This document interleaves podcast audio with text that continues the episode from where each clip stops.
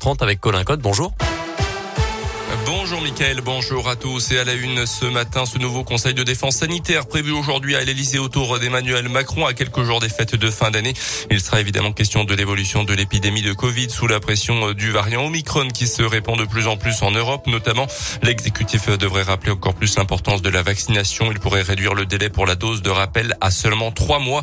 Les autotests pourraient être également gratuits pour les vacciner.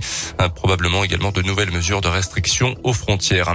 Dans l'un, un jeune conducteur de 18 ans, tout juste titulaire du permis à l'origine de deux accidents de la route le mois dernier en Berrieux en budget, déjà placé sous contrôle judiciaire pour des délais routiers lorsqu'il était mineur. Selon le progrès, il avait percuté le 14 novembre un véhicule en grillant la priorité à un carrefour, euh, puis une seconde voiture dans les mêmes circonstances quelques instants plus tard, là aussi en poursuivant sa route.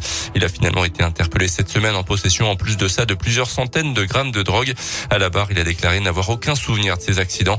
Il écope d'un an de prison dont 8 avec 8 mois avec sursis. a été maintenu en détention.